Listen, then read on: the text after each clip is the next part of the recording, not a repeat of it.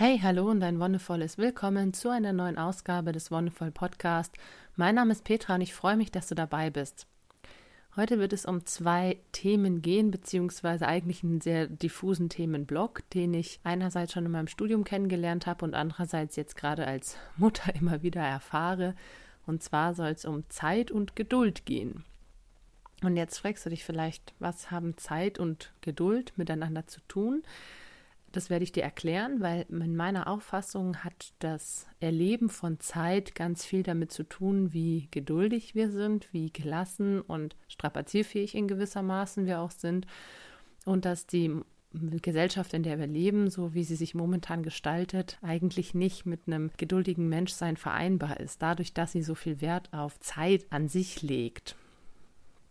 Was heißt Zeit denn eigentlich? Zeit ist ja ein sehr individuelles Empfinden. Man kann Zeit messen, du kannst Zeit erfassen, du kannst in verschiedenen Zeiten sprechen. Aber letztendlich, und das ist ja die Krux an der Sache, ist es sowohl eine Größe, die in der Physik verwendet wird, als auch in der ja, die Philosophie, sag ich mal, einen Beitrag leistet. Die Philosophie möchte ja auch gerne sich mit der Zeit auseinandersetzen und eben so diesen ganzen kulturhistorischen, geschichtlichen und philosophischen Aspekt irgendwie betrachten. Was heißt Zeit? Wie vergeht Zeit? Wie nehmen wir Zeit wahr? Und damit hat Zeit auch ganz viel was mit unserem eigenen Bewusstsein zu tun. Und genauso wie das eigene Bewusstsein eine Größe ist, die man nicht so wirklich fassen kann, gibt es eben auch in der Philosophie die Anschauung, dass Zeit etwas ist, was eigentlich nicht messbar ist. Zumindest in der Auffassung von diesem Erleben. Und ganz im Gegenteil steht dazu natürlich die Physik, die über die letzten Jahrhunderte immer genauere Zeitmessmethoden auch entwickelt hat. Und da möchte ich dir erstmal kurz einen Abriss geben, weil ich finde, die Entwicklung der Zeitmessung was ist, was ganz stark auch so mit der Modernisierung zusammenhängt und wie man sieht, dass sich Zeit und Zeitempfinden und damit auch Geduld und Gelassenheit verändert haben. Du kennst wahrscheinlich das älteste Beispiel einer Zeitmessung Sonnenuhren. Es gibt auch noch andere Uhren, Wasseruhren und so weiter, wo quasi Zeit gemessen wird. Aber letztendlich war die Erkenntnis, dass unser Leben hier auf der Erde durch die Gestirne auch so ein bisschen strukturiert wird. Die Sonne, den Mond, Tag- und Nachtzyklus, Jahreszyklus. Das gab es eben schon in der Antike. Da haben sich schon viele damalige Denker Gedanken gemacht. Was ist denn eigentlich das und wie funktioniert unser Körper, wie funktioniert unsere Umwelt und wie lässt sich das einteilen?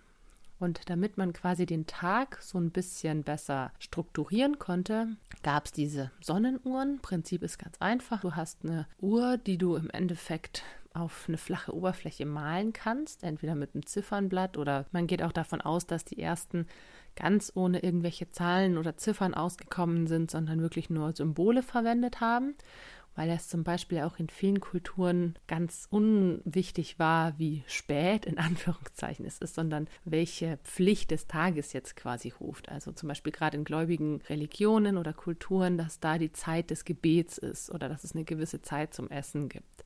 Und diese Symbole werden irgendwie aufgetragen oder eben auch Ziffern an einem Platz, wo die Sonne hinscheint. Und dann wird in einem bestimmten Winkel ein Stock oder ein Stab in die Erde gesteckt. Und anhand der Wanderung der Sonne, wenn die eben übers Firmament zieht, wird der Schatten dieses Stocks oder des Stabs auf das Symbol oder die Ziffer geworfen. Und damit konnte man eben feststellen, okay, die Sonne wandert und es verändert sich der Tag. Angefangen bei der Dämmerung am Morgen, über den Vormittag, Mittag, Nachmittag bis hin zum Abend und dann geht die Sonne unter, dann hat die Uhr nicht mehr funktioniert. Es gibt auch Versuche, das mit dem Mondlicht zu machen. Es gibt tatsächlich welche, die bei Mondlicht funktionieren, wenn es ein starker Vollmond ist. Aber letztendlich war die Erfordernis damals einfach noch nicht da, dass man selbst in der Nacht irgendwie die Zeit misst. Und ich finde es eigentlich ganz spannend zu sehen, dass anhand von solchen Symbolen, die den Tagesablauf strukturiert haben, eigentlich schon klar ist, dass die Zeit an sich, so wie wir sie heute haben, auch so extrem detailliert mit Minuten und Sekunden damals noch gar nicht relevant war. Es war relevant zu wissen, okay, irgendwie von Vormittag bis Mittag ist das und das, da wird gebetet, da wird gegessen, da wird irgendwas gemacht. Und dann, wenn es zum Abend hingeht, ist es natürlich auch wichtig, wenn man dann Sachen auch wie Sicherheit oder sowas bedenkt. Es war auch schon in, in der Antike bzw. im Altertum so, dass man eine gewisse Unsicherheit hatte, wenn es dunkel wurde und wenn es öffentliche Sonnenuhren oder sowas gab, die dir anzeigen konnten, hey, du hast jetzt noch eine gewisse Zeit, bis es dunkel wird, eine gewisse Zeit, in der du Licht hast. Schau zu, dass du nach Hause kommst oder schau zu, dass du irgendwo hinkommst, wo du dann sicher bist. Ja, und das Ganze hat sich dann relativ schnell auch weiterentwickelt. Ne? Gerade so im 15., 16. Jahrhundert ging es ja auch los, dass Sterne viel besser beobachtet werden konnten, weil es Teleskope gab, weil es verschiedene mechanische Einrichtungen gab, die das ermöglicht haben. Und letztendlich hatten wir dann mit so Leuten wie Galileo Galilei, die ja ganz bekannt sind, oder auch Kepler, einen ganz, ganz großen Sprung oder eine Wende. Einfach auch, weil zum Beispiel festgestellt wurde, dass nicht die Erde im Zentrum des Universums ist, sondern die Sonne, also unserer Galaxie. Genauere Zeitmessungen gab es dann so um 1580 mit der ersten richtigen Uhr, die auf der Sternwarte in Kassel entwickelt wurde, die sogar einen Sekundenzeiger hatte und dann im Laufe der nächsten Jahrzehnte mit genauer Pendeluhren. Also die hatten tatsächlich so eine Spiralfeder und die konnten diesen täglichen Uhrengang so gut verbessern, dass es nur noch zehn Sekunden sozusagen Abweichung gab. Und das heißt wir sind hier in der Mitte des 17. Jahrhunderts, auch nochmal eine ganz besondere Zeit, finde ich, weil wenn man sagt, so, ne, auch mit Immanuel Kant und Aufklärung ist das 17. Jahrhundert ja ein Zeitalter, wo eigentlich auch eben philosophisch oder in der geistigen Entwicklung in Europa ganz viel passiert. Es kommt dazu, dass auch so diese ganzen Systeme hinterfragt, manche sogar umgestürzt werden. Im 17. Jahrhundert ist auch 30-jähriger Krieg, 1618 bis 48. Es passiert einfach was. Es ist eine Umbruchstimmung da. Das haben wir dann auch in den nächsten Jahrhunderten. Das zieht sich wirklich weiter. Und ich denke, dass das schon auch mit zusammenhängt. Ich will jetzt nicht sagen, dass die Uhren irgendwelche Kriegen verursachen. Nein, ich will auch nicht sagen, dass Uhren die Menschen schlecht machen. Das auch nicht. Aber es zeigt einfach, dass ein gewisser Fortschritt da ist, ein gewisser wissenschaftlicher Stand und dass vielleicht auch im Bewusstsein der Menschen eine gewisse Notwendigkeit da ist. Das Tun und Treiben wird geschäftiger, die Leute haben Aufgaben, denen sie nachgehen und es kommt immer mehr darauf an, viele Aufgaben in einen Tag zu pressen, sage ich mal. Es kommt auch darauf an, so ein bisschen mit der Zeit zu haushalten. Und das wird quasi da schon so ein bisschen vorherbestimmt, was wir jetzt heute mit unseren tollen Zeitmanagement und sonstigen Seminaren im Endeffekt uns auch wirklich aneignen können, wenn wir denken, wir würden es brauchen. Dann mache ich jetzt einen relativ großen Sprung und zwar vom 17. Jahrhundert, als das alles losging. Ich meine, klar, die Technik entwickelt sich immer weiter und du hast dann wirklich extreme Fortschritte, zum Beispiel auch dann 1821, dass es Stoppuhren und sowas gibt. Aber was ich nochmal ganz entscheidend finde, ist einfach das, was wir in den letzten Jahrzehnten erlebt haben, die Digitalisierung. Dass du erstens Zeit immer abrufbar hast. Ich meine, Armbanduhren gab es vorher schon, aber dass du nicht nur eine Uhr hast, sondern dass du auch sowas wie einen permanenten Zugang zu allen möglichen Zeitzonen hast die ganze Welt liegt dir im Endeffekt offen über die Digitalisierung. Du weißt mit einem Blick auf dein Handy, wenn du es eingestellt hast, wie spät es jetzt in Tokio und in New York ist. Du kannst dich viel besser vernetzen und du hast natürlich nicht nur die aktuelle Zeit, sondern du hast auch immer einen Kalender dabei. Klar gab es früher Menschen, die auch mit ihrem Taschenkalender, also ihrem ähm, Papierkalender, viel gehaushaltet haben. Aber auch das war im Endeffekt meistens nur auf ein Jahr beschränkt oder vielleicht auch nur auf ein paar Monate. Jetzt hast du die Möglichkeit, dass du über Jahr, Jahrzehnte hinweg das irgendwie machst. Ne? Wenn du wissen willst, wann 2022 irgendwie Schulferien sind, guckst ins Internet und lässt es dir raus. Du kannst es jetzt schon extrem weit vorplanen, dadurch, dass wir über die Digitalisierung nochmal einen ganz anderen Zugang dazu haben.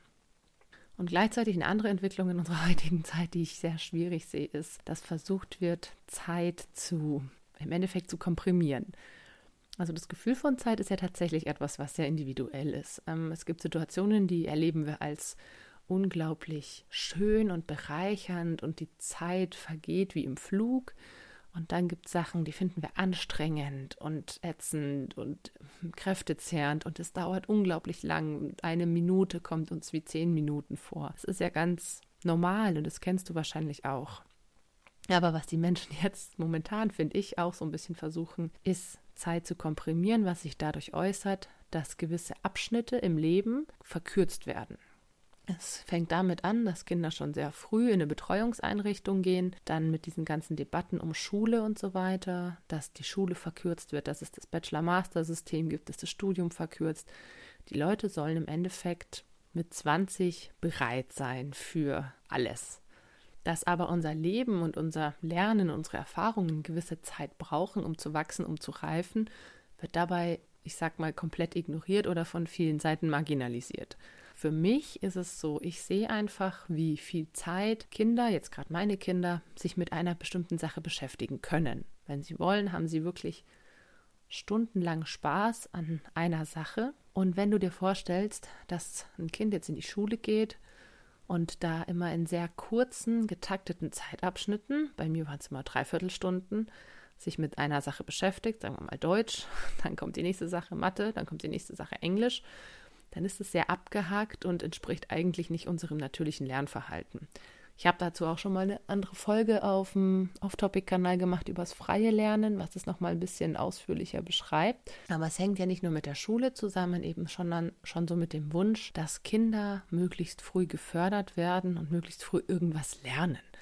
Dass man diese Zeit zwischen, ich sag mal, zwei und vier Jahren schon nutzt, um zum Beispiel Musikinstrumente zu lernen oder um eine neue Sprache zu lernen oder sowas. Ich meine, klar, es ist natürlich cool, wenn es geht, aber ich finde es unglaublich schwierig, wenn es so forciert wird und aufgedrückt wird.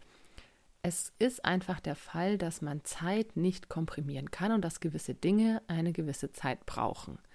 Und das ist der, ja, der Knackpunkt, der dann eben sich auch gut an die Geduld und die Gelassenheit anschließen lässt. Denn in meiner Wahrnehmung ist es so, dass viele der jetzt erwachsenen Menschen den Eindruck haben, ihnen würde die Zeit davonlaufen, dass sie ungeduldig sind. Einfach dadurch auch, dass natürlich die gesellschaftliche Entwicklung momentan ziemlich schnell voranschreitet. Was ich gesagt habe mit Digitalisierung, aber auch in anderen Bereichen Technisierung, entsprechend, ich sag mal, flexibler gewordenes Beschäftigungsverhältnis, das ja, ich weiß nicht. Also in meinem Bekanntenkreis sind es die wenigsten, die irgendwie noch wirklich eine Stelle anfangen und da lange bleiben, sondern auch häufig wechseln, häufig die Stellen wechseln, mal eine Auszeit nehmen oder irgendwas anderes tun. Und das natürlich einerseits eine gewisse, ich sag mal, vielleicht Unsicherheit auf verschiedenen Seiten erzeugt, letztendlich aber auch immer ein ganz starkes Streben nach Sicherheit natürlich da ist. Das ist ein Grundbedürfnis. Und was gibt uns Sicherheit? Es ist auch unterschiedlich, aber ich denke, dass es vielen Menschen die Sicherheit gibt, dass es feste Strukturen gibt. Egal, wo ich bin, egal, was ich mache, ich kann einen Tag strukturieren und dabei richte ich mich nach der Zeit, nach meiner Uhr. Ich stehe morgens um sieben auf, frühstücke, fahre um dreiviertel acht in die Arbeit, oder mach sonst was, mach dann irgendwann Mittagspause, muss irgendwie noch schauen, dass ich meine Einkäufe oder sonstige Freizeitaktivitäten geregelt kriege. Und dann gehe ich irgendwann ins Bett, wenn es spät ist. Wie spät es ist, sagt mir dann auch meistens die Uhr. Wenn wir mal davon wegkommen würden und uns mal trauen würden, einen Tag, vielleicht sogar eine Woche oder zwei, ohne Uhr zu leben, dann würde uns auffallen, dass das alles eine sehr ich will nicht sagen, eine Sicherheit ist. Für manche ist es vielleicht das Gefühl von Sicherheit. Ich finde, das sind eher Einschränkungen.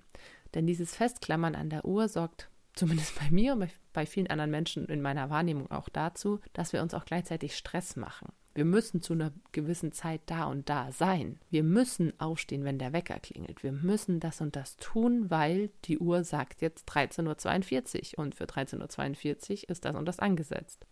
Und wenn wir uns trauen würden, Uhren, Wecker, Handys alle mal für eine Woche wegzulegen. Ich meine, Tag ist auch schon gut. Ich meine, Tag ist noch nicht so extrem. Das ist dann mal ein lustiges Experiment. Da kann man sich auch mal frei nehmen, wenn es ist. Aber zu versuchen, das mal wirklich eine Woche zu machen, ich habe das tatsächlich in meinem Studium gemacht, fand es unglaublich spannend, weil einerseits ich gemerkt habe, wie, wie es am Anfang noch stressig war. Oh Gott, ich weiß nicht, wie spät es ist. Ich muss doch wissen, wo ich hin muss und wann und wie und vor allem bist du in der Stadt unterwegs und überall sind Uhren und du musst dich zwingen, da nicht hinzugucken. Und gleichzeitig, als so diesen ersten, nach den ersten zwei, drei Tagen, habe ich gemerkt, wie unglaublich schön es ist, einfach so nach dem eigenen Gefühl zu gehen. Gerade was das Essen angeht. In der Uni hast du dann oft gewisse Seminarstrukturen gehabt, dass die eine gewisse Zeit dauern. Du frühstückst in der Früh, fährst dann in die Uni, hast dann da seine Seminare Irgendwann ist eine Art Mittagspause oder eine Pause in der Seminarstruktur, wo du die Zeit nutzen kannst, um zu essen. Egal, ob du jetzt so wirklich Hunger hast oder nicht. Das finde ich eigentlich das Spannende daran. Einerseits zu gucken, was sind denn deine körperlichen Bedürfnisse? Wie passen die mit der Zeit zusammen? Und was sind zum Beispiel auch andere Bedürfnisse von dir heraus? Es ist eine ganz spannende Beobachtung auch gewesen, dass es zum Beispiel an manchen Tagen, wenn du nicht weißt, wie spät es ist und du dich da in Anführungszeichen auch rausreden kannst, weil du jetzt eine Woche keine Uhr verwendest, da einfach mal im Bett liegen zu bleiben. Zu wissen, okay, wenn ich jetzt mich nochmal umdrehe, dann werde ich wahrscheinlich zu spät kommen. Du entwickelst ja auch ein Gefühl dafür, wie es mit dem Sonnenstand ist, ob es schon hell ist, ob es noch dunkel ist. Und da auch mal wirklich diese Gelassenheit zu haben, drüber hinwegzusehen drauf zu scheißen, in Anführungszeichen. Das ist etwas, was uns in unserer heutigen Gesellschaft sehr fehlt und was ich auch schon in anderen Folgen angesprochen habe, was eigentlich sehr wichtig wäre, wiederzugewinnen. Dass wir auf unsere Bedürfnisse achten und unsere eigenen Bedürfnisse vorne anstellen, weil nur dann sind wir natürlich auch hilfreich und förderlich für die Mitmenschen, die uns umgeben. Dann können wir denen besser helfen. Und es gibt eine ganz witzige Liedzeile von Farin Urlaub, der singt in, ich finde das gut, das Leben kann so schön sein, komm, ich zeig dir, wie es geht, mach eine kleine Pause, komm absichtlich zu spät. Du wirst überrascht sein, dass die Welt sich weiterdreht. Das Leben kann so schön sein, wenn man nur weiß, wie es geht. Diese Zeile hat mich damals, ich glaube, das war 2008, als das Album rauskam, ich habe noch nicht studiert, sondern war so in den letzten Zügen der Schulzeit, hat mich total angesprochen, weil ich einfach wirklich gemerkt habe, wie auch meine Eltern und auch mein, mein Umfeld, so Lehrer, Lehrerinnen, auch im Sport, im Verein, war es immer so wichtig, pünktlich zu sein, was ja auch so ein bisschen dieses deutsche Klischee ist vielleicht. Aber letztendlich ist es so egal, tatsächlich, ob das wirklich auf die fünf Minuten hin oder her Du gestaltest dir deine Realität. Und wenn du es nicht schaffst, pünktlich zu sein, pünktlich in Anführungszeichen, das ist auch so relativ. Allein schon nach welcher Uhr du gehst. Ne? Stellst du deine Uhr in fünf Minuten vor, stellst deine Uhr zehn Minuten vor. Wer, nach welcher Uhr geht es denn jetzt überhaupt? Und da sind andere Kulturen einfach so viel entspannter, weil ich meine, wir waren ja in Peru und da gab es zum Beispiel zwar einen Busplan, ja, der Bus fährt theoretisch um 10 und dann kam er um 20 vor 11 okay, ja, das war aber den Leuten bewusst, dass das halt nur so eine ungefähr Angabe ist und er kommt halt, wenn er da ist. Aber diese Gelassenheit, damit umzugehen und die Gelassenheit auch mit dieser in Anführungszeichen kleinen Unsicherheit klarzukommen, das ist etwas, was, denke ich, vielen von uns fehlt und wo wir uns wieder daran erinnern können, hey, okay, es ist nicht schlimm, es macht keinen großen Unterschied für mich. Vielleicht, okay, ich muss ein bisschen länger warten, aber was soll's auch die ganze Sache mit der Bahn. Mein Gott, dann, dass die Bahn zehn Minuten Verspätung hat, dann hat sie halt zehn Minuten Verspätung. Aber dann kriege ich meinen Anschlusszug nicht. Ja, mein Gott, dann nimmst halt einen nächsten. Das ist nur ein Problem, wenn wir sagen, wir haben jetzt da einen ganz wichtigen Termin, wo wir unbedingt hin müssen und uns entsprechend unser Leben so verplanen, dass es dann auch große Katastrophen geben könnte, wenn wir es nicht schaffen. Aber erstens hängt es davon ab, wie du diese Katastrophen bewertest, ob es denn wirklich eine Katastrophe ist und zweitens hängt es davon ab, wie du planst. Ne? Wenn du sagst, du nimmst dir einfach sowieso mehr Zeit im Vornherein, dann ist es überhaupt kein Stress. Und in meinen Augen ist das die große Kunst. Einerseits zu wissen, wann man sich das rausnehmen kann und andererseits auch in solchen Situationen, wo es eben nicht funktioniert, wo es irgendwelche gesellschaftlichen Bestimmungen oder Konventionen gibt, die uns tatsächlich in gewisse Zeitmuster zwingen, dem mit Geduld und Gelassenheit gegenüberzustehen. Und wie können wir das schaffen? Erstens finde ich in dem, dass wir uns bewusst machen, dass unsere Existenz davon nicht gefährdet ist, selbst wenn es nicht klappt. Jeder und jede kann verstehen, wenn irgendwo mal was dazwischen kommt. Und zweitens finde ich auch ganz wichtig, sich immer bewusst zu machen, was ist denn jetzt gerade eigentlich wichtig. Das haben mir in erster Linie meine Kinder beigebracht, dass wenn die irgendwie im Spiel sind und da total vertieft und glücklich, warum soll ich die dann da rausreißen und sie zwingen, es aufzugeben, was hundertprozentig in Geschrei oder zumindest in Missmut endet, wenn ich einfach sagen kann, okay, ja, die zehn Minuten, die gönne ich denen jetzt noch und selbst wenn wir einen Termin haben, mein Gott, dann kommen wir halt zehn Minuten später. Und ich finde gerade diese, ja, dieser Vorhalt, dass, dass dieser Spiegel, den du bekommst, wenn deine Kinder dich dann auch imitieren. Also Es gibt ein ganz schönes Lied von Bummelkasten, Kommt ihr bitte? Das ähm, beschreibt es, finde ich, ganz schön, dass Eltern ganz oft die Kinder dazu bewegen wollen. Kommt ihr bitte, jetzt mach mal hin und wir müssen doch da und da hin. Und irgendwann gehen Kinder dazu über, das ja auch in ihr Vokabular aufzunehmen. Gerade bei Geschwistern, ne? Kommst du bitte, wir müssen jetzt los. Und es ist so ein schöner Spiegel, dass da die Kinder dir dein eigenes Verhalten aufzeigen. Und da merkst du dann wirklich, wie bescheuert es eigentlich ist. Und wie schön es auch sein kann, sich diese Ruhe und die Zeit rauszunehmen. Und ich finde, auch da hilft es, sich mal wirklich von der Uhr zu lösen und nach, ich sag mal, Bedürfnissen zu handeln oder nach Zeitgefühl. Wenn du den Stress nicht hast, wenn du keine Verpflichtungen hast, die dich wirklich zu einer bestimmten Uhrzeit irgendwo hinzwingen, dann kannst du auch mit dem Rhythmus der Natur leben und sagen, du stehst wirklich dann auf, wenn es entweder dein Körper von dir möchte, du bist einfach ausgeschlafen, dein eigener Rhythmus sagt dir das, oder eben dich die Sonnenstrahlen wecken oder das Vogelgezwitscher, was auch immer. Und das gleiche beim Essen und ins Bett gehen, dass du da deinen Bedürfnissen folgst und es nicht so sehr an der Uhr festmachst, weil du dann vielleicht einerseits merkst, hey, ich habe um 12 Uhr mittags eigentlich noch gar keinen Hunger. Oder du merkst, naja, jetzt wird es dunkel, aber oh, so richtig müde bin ich eigentlich auch noch nicht. Oder genau das Gegenteil. Sobald die Sonne hinterm Horizont verschwindet, merkst du, wie deine Augen auch zufallen. Und ich finde es total legitim zu sagen, man geht um 9 Uhr ins Bett. Das ist für manche Menschen genau das Richtige. Sich dann irgendwie wach zu halten und zu sagen, oh ja, aber jetzt muss ich ja vielleicht noch das und das erledigen Nö, wenn du müde bist, dann gehst du halt ins Bett. Das ist auch was, an dem ich immer noch zu kauen habe, an dem ich immer noch sage, ah ja, diese, diese Abendstunden ohne Kinder sind eigentlich schon auch schön. Kann man auch schön nochmal einen Podcast aufnehmen. Aber es ist natürlich auch ein Lernfeld für uns alle, denke ich. Was möchte ich dir jetzt eigentlich für heute mitgeben? Letztendlich ist die Zeit und die Geduld und die Gelassenheit, mit der wir mit der Zeit umgehen, ganz essentiell auch für unser Leben an sich wie gestalten wir unser Leben und wie gehen wir mit anderen Menschen um. Wenn wir gestresst sind, reagieren wir aggressiver. Wenn wir geduldig sind, dann sind wir auch entspannter und können auch viel eher wieder auf unsere intuitiven Fähigkeiten zugreifen und zum Beispiel Lösungen finden, die uns vorher gar nicht in den Kopf gekommen wären.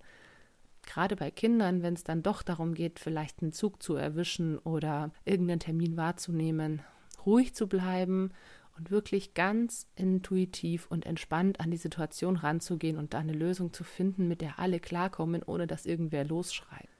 Da ist es natürlich auch super wichtig, die anderen Menschen mit einzubeziehen und einfach in Kommunikation zu treten. Und dazu lade ich dich ein, einerseits natürlich das Experiment, falls du es schaffst, irgendwie mal eine Woche ohne Uhr zu leben, weil man dann sieht, wie schwierig es ist, und andererseits, weil du vielleicht auch siehst, wie erlösend es sein kann. Und zum Zweiten lade ich dich natürlich auch ein, Situationen, in denen du sonst vielleicht eher aggressiv oder gestresst reagiert hast, erstmal sacken zu lassen, dreimal tief durchzuatmen und dann dir was anderes zu überlegen, wirklich mal aus der Situation rauszugehen und sie so vielleicht auch aus einem ganz anderen Blickwinkel betrachten zu können. Stell dir immer vor, dass Geduld, ja, wie es so schön heißt, das heißt eine Tugend, ich finde, Geduld ist eigentlich eher eine Fähigkeit, die wir alle haben und die nur meistens unter irgendwelchen Stressfaktoren begraben wird. Und vielleicht schaffst du es, die wieder ein bisschen hervorzugraben. Für heute bedanke ich mich fürs Zuhören. Wenn dir die Folge gefallen hat, dann lass gerne einen Kommentar da oder teile die Folge auch gerne. Und wir hören uns dann nächste Woche wieder. Bis dahin wünsche ich dir alles Gute und noch einen wonnevollen Tag.